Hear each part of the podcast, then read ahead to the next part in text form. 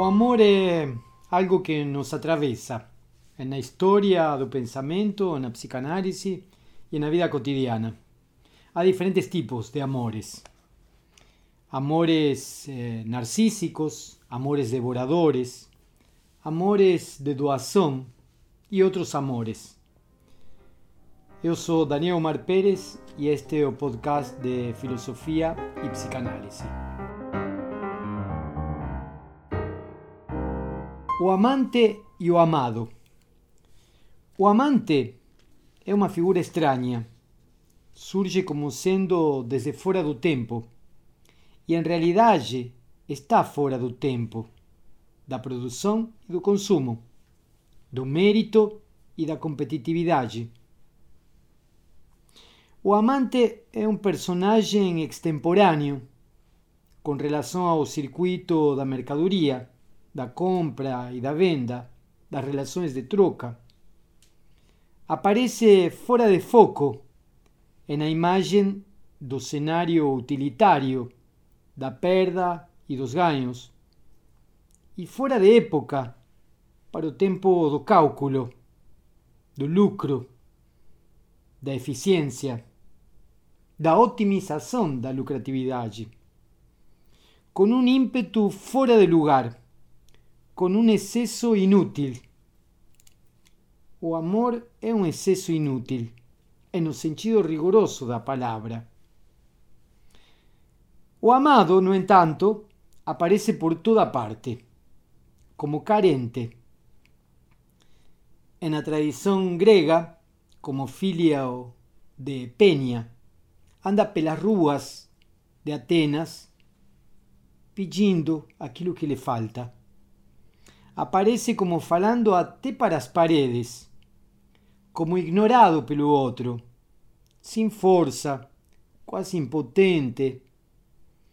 O amado tem um déficit que não consegue controlar e o coloca numa posição de detenção de algo que não tem. Assim, a produtividade inútil do amante se opõe a posição detentora do amado. O jogo se estabelece entre um excesso que não colma e uma falta que não se preenche. E é exatamente isso que, ao mesmo tempo, junta e separa, articula e produz atrito, provoca e causa mal-estar. É nesse equívoco que podemos encontrar a experiência do amor. A filosofia e a psicanálise se diferenciam muito claramente, não só a partir das suas próprias histórias, sino também em quanto aos tipos de discursos e os modos de abordagem de seus objetos. Os objetos da filosofia são diferentes do objeto da psicanálise, mas também são diferentes seus problemas, mesmo quando poderíamos definir precisamente seus próprios limites, vemos que aparece uma ambiguidade. Uma ambiguidade e uma diversidade de elementos que acolhem, poderíamos dizer, diferentes especificidades Entretanto, así como se diferencian filosofía y psicanálisis y toman caminos diversos, también se cruzan en temas fundamentales como amor, a verdade, o sujeito. Três temas diferentes e ao mesmo tempo articuláveis: o amor, a verdade, nós mesmos são objetos tanto da filosofia quanto da psicanálise e de modo recorrente em diferentes momentos da história. No início da filosofia europeia, podríamos dizer no início da filosofia greco-latina europeia, e nos textos de Platão, o personagem Sócrates não cessa de entender e mostrar que a verdade só pode aparecer entre amigos, que a verdade só pode aparecer em uma relação de amor entre o mestre e o discípulo, na medida em que o amor acontece como pano de fundo. A verdade em Sócrates é possível apenas quando o amor acontece. É uma condição necessária para que o saber surja da alma pela via da palavra. E esse acontecimento Sócrates chamou de maiêutica, que significa fazer parir a verdade.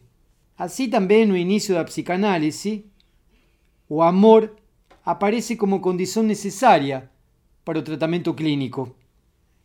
A essa experiência entre o profissional, o psicanalista, e o paciente, Freud chamou de amor de transferência. Trata-se de aquilo que permite o acesso ao saber inconsciente. E nos dois casos, o amor é o acontecimento singular que produz um sujeito e no saber desse sujeito uma verdade que seria impossível sem o encontro com o outro. E ao mesmo tempo especular. Tanto em filosofia quanto em psicanálise, só amor faz dizer a verdade. Certamente Aristófanes estava bêbado quando discursava no banquete o diálogo de Platão sobre a história do amor e da androgenia originária. Talvez por isso o relato revele de alguma maneira aquilo que é possível advertir em várias situações. O amor é uma forma de procura de nós mesmos. Segundo Aristófanes, fomos seres redondos, completos, com quatro pernas, quatro braços, quatro orelhas, dois rostos, duas genitálias. Éramos seres autossuficientes, cheios de si. Não precisávamos de mais nada. A completude estava aí, em nós mesmos. E fomos divididos pelos deuses. Diante de tanto. Eh, de tanta completude de si, de tanto de tanta autossuficiência, de tanto enchimento de si, os deuses nos dividiram. Desde então, cada metade ficou condenada à falta da outra metade, à incompletude e à tarefa do reencontro de uma parte perdida, com aquela parte que completasse nosso ser originário. O que propõe o relato, eu não sei se é tanto o ideal do amor perfeito, que geralmente é a interpretação desse texto, mas a possibilidade de pensar que o ser existe em relação ao outro, com o qual estabelecemos um laço, um vínculo, uma cumplicidade. A outra metade, na sua presença e na sua ausência, declara aquilo que eu sou enquanto miticamente dividido e errante. Ao ser insuficiente, isto é, constituído pela falta, o amante fala e sai à busca de aquilo que ele não é. O dizer do amante expõe em cada enunciação algo que falta aquele com o qual faz laço, o nomeia na própria falta. O discurso indireto, o discurso do que o outro diz de mim, no qual algo se diz a partir do outro, é uma realização do reconhecimento de si no outro. Da mesma forma, a posição do outro como amado, como objeto de amor e de satisfação, determina a posição do amante e vice-versa. Essa relação não se dá só no amor, também se dá no ódio. Por isso é muito fácil passar do amor ao ódio e vice-versa. O amor e o ódio respondem à mesma lógica de identificação. O amante incompleto e errante é assim um peregrino que busca o improvável encontro consigo mesmo, sem ter a menor ideia do que procura de si no outro. A falta promove um desencontro produtivo. Por isso, no interior da experiência do amor, aparece a pergunta: quem sou eu? A experiência do amor nos torna estranhos a nós mesmos e nos descobre de outra forma em um outro a quem amamos.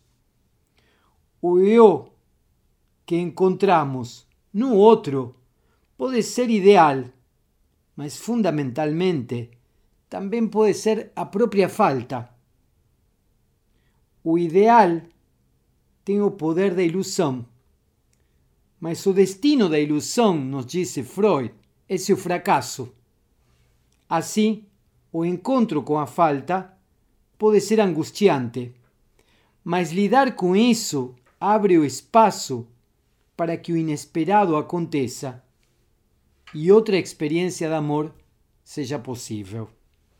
Sigmund Freud afirmava que existiam dois tipos de amores: o amor narcísico e o amor anaclítico. O amor narcísico surge da situação de buscar a própria imagem em um espelho ou da projeção da imagem ideal no outro. O amor anaclítico nomeia a escolha de objeto ligada à satisfação de necessidades físicas. Geralmente aparece a escolha das imagens dos nossos progenitores. Cada um desses tipos de amor possui modalidades diferentes. Vou explicar. Amor narcísico e amor anaclítico. Amor narcísico tem a ver com o ideal do eu no outro. O amor anaclítico tem a ver com a imagem da figura paterna ou da figura materna. Vamos avançar. No amor narcísico, segundo Freud, ama-se o que nós mesmos somos, idealmente no outro, o que nós fomos, idealmente no outro, o que gostaríamos de ser, idealmente no outro, a pessoa que foi uma parte de nós mesmos, projetada no outro. O amor anaclítico é o tipo de amor no qual se ama a figura da mulher nutriz ou a figura do homem protetor, a figura da função materna, a figura da função paterna. Quer dizer que cada vez que nós escolhemos um parceiro amoroso, escolhemos a partir de um ideal que nos completaria, ou a partir de uma imagem materna ou paterna que de algum modo nos colmaria. A própria imagem idealizada do presente, do passado ou do futuro, ou a imagem paterna ou a imagem materna regulam a escolha de parceiro em, boas par em boa parte das relações amorosas.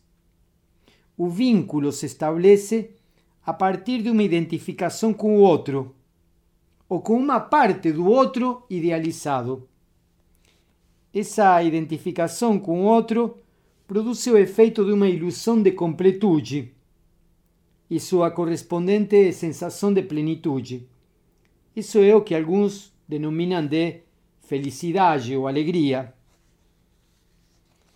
O amor como identificação com o outro ou com uma parte do outro pode ser pensado a partir de três formas diferentes.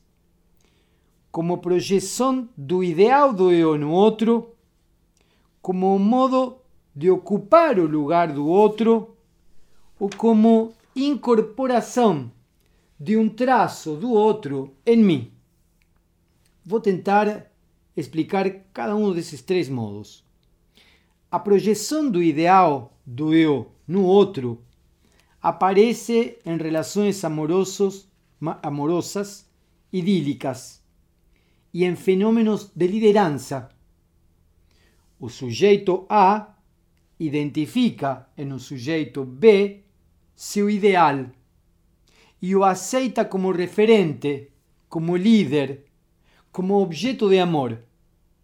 Alguns chamam isso de respeito ou ainda admiração. Admirar seu próprio ideal projetado no outro. O respeito, a admiração, o amor ideal se sustentam na medida em que o outro aparece como soporte da projeção ideal e responde desde esse lugar no qual foi colocado. Quando o outro aparece com seus traços, suas faltas, suas limitações, seus desejos, sua castração, então a projeção ideal falha e o ideal mesmo cai, acaba. O afeto desaparece ou se converte no contrário. Como aquele outro não responde ao ideal do eu a ser amado, então odeio. Surge a decepção. Sentimos-nos decepcionados com o outro, porque o outro não agiu conforme o ideal que nós projetamos. O segundo ponto era ocupar o lugar do outro, ou se colocar no lugar do outro, como ocorre em alguns casos de compaixão. Pode ser pensado como uma forma de amor por identificação. Tomar as dores do outro e ocupar o lugar do outro em uma situação de risco, de sofrimento ou ameaça de morte, revela a identificação com o outro. No relato de Fedro, no diálogo Banquete de Platão, Alcestis morre no lugar do outro por amor. Mas o mesmo fenômeno poderia ser pensado como una forma de inveja. Identifícome con otro y gostaria de ocupar seu lugar porque desejo obter a satisfação que eu imagino que o outro obtém nesse lugar. Freud, em Psicologia das Massas e Análisis do Eu, relata o caso de um pensionato de mulheres no qual as moças tomam a dor de uma delas diante do sofrimento causado pelo namorado. No caso, de acordo com a interpretação de Freud, tudo indica que o vínculo amoroso é com o namorado e não com a colega. O terceiro exemplo é da incorporação de um traço do outro. Nesse caso, também podemos citar uma paciente de Freud, Dora. Dora tem uma tosse que não tem causa orgânica, anatomofisiológica. Dora chega a Vergasse 19, entra, sobe as escadas e Freud, desde o consultório, já escuta a Dora tosser. Dora tosse. E Freud examina a Dora e percebe que não há nenhuma causa natural para essa tosse. Segundo Freud, o amor ao pai forma em Dora um traço incorporado do objeto de amor. A tosse de Dora era do pai de Dora e Dora repetia essa tosse como própria, como se a partir de o traço da tosse Dora conseguisse obter o próprio pai e ao mesmo tempo se colocar no lugar do pai. Esse fenômeno também pode aparecer eh, no que comumente denominamos de ar de família, absorver certas posições corporais, eh, um aspecto do olhar ou do modo de andar nos possibilita repetir aquilo com o qual nos identificamos e criamos laço. É o modo de olhar da tia, é o modo de andar da avó. E por aí vai. Um modo, um jeito, algo que nem precisa ser uma característica, mas que de algum modo se reconhece como repetição. Marca a identidade do sujeito a partir da identificação com o traço do outro. Assim, aquilo que aparece como próprio é alheio. Um sotaque, um tom de voz, um modo de, eh, de mexer as mãos quando se fala, que é totalmente próprio, é tomado do outro, da cultura, da família, do pai, da mãe. O próprio é alheio. A incorporação por amor pode se apresentar também nas formas de canibalismo. Em termos genéricos, podemos dizer que a identificação é um processo de apropriação de atributos ou traços de outros seres humanos, pelo qual se constitui, mas também se transforma o próprio sujeito em questão. Concluímos por aqui.